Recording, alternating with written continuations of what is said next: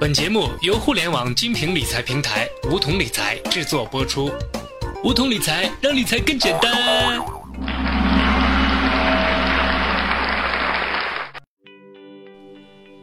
收听梧桐电台，掌握理财要领。听众朋友，大家好，我是梧桐小学弟。公积金是个老生常谈的话题了，它与每个人的日常生活息息相关。但很多人都不知道，除了买房贷款之外，公积金其实还有许多其他的用途。在今天的节目中，我们就一起来聊一聊公积金的那些事儿。话说，每个月发工资的时候，真是又兴奋又心累。兴奋的原因自然不必多说，每个月上班不就盼着这一天早点到来吗？心累的原因，嫌工资这点就不说了，而是本来就不高的工资，还要交那么多的五险一金。小学弟就常常听到一些职场小朋友对此事愤愤不已。其实大可不必，你感觉心累，其实你的老板比你更累。你觉得五险一金交的已经很多了，但实际上你的老板给你交的那份儿比你还要多。所以说，你交的越多，其实是越赚哦。在五险一金当中，公积金是大头。说到公积金，大家知道最常见的用途就是买房。但是如果暂时不买房呢，还能用来干嘛？你知道吗？其实它还有很多的用处。你可以用来改善生活，反正用了总比放在社保卡里好。虽说今年新政后公积金收益率涨了，涨到了百分之一点五，但这个收益率明显还是低。一万元公积金一年的利率也就能买一斤肉吧。比如租房子，对于现阶段租房子的朋友来说，特别是北上深的，每个月房租是一笔不小的花费。与其花工资去交房租，不如用公积金来支付，这个是非常方便的，自己去办理就可以了，中间需要房东配合一下。除了租房子之外，你还可以装修，缴存职工购买自住住房满十年的可以提取公积金。不过每套住房维护修缮提取总额不超过八万元，且每套住房只允许提取一次。除此之外，如果有患重大疾病或者重大手术住院治疗的，也可以提取公积金。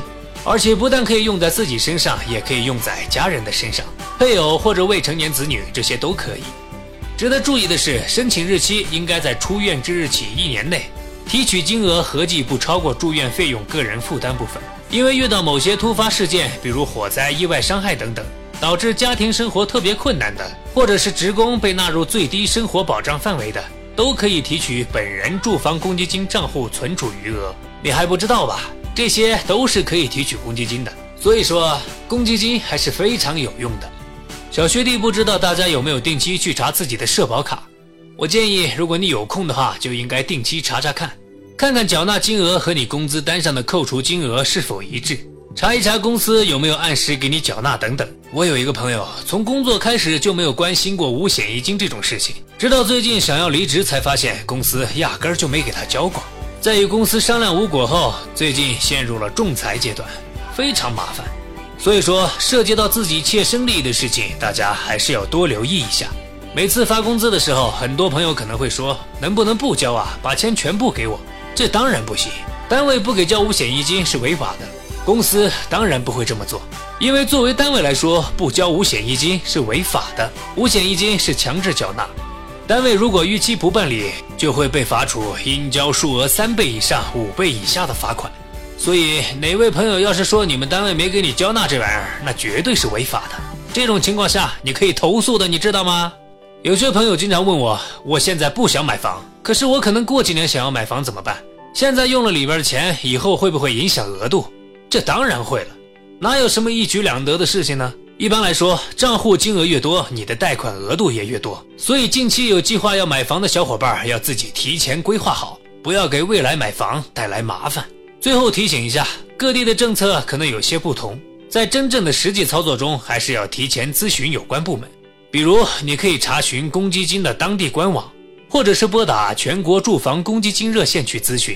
好了，以上就是我们今天的全部内容。关于公积金的用处，你搞懂了吗？记得锁定梧桐理财电台哦。下期节目我们再见。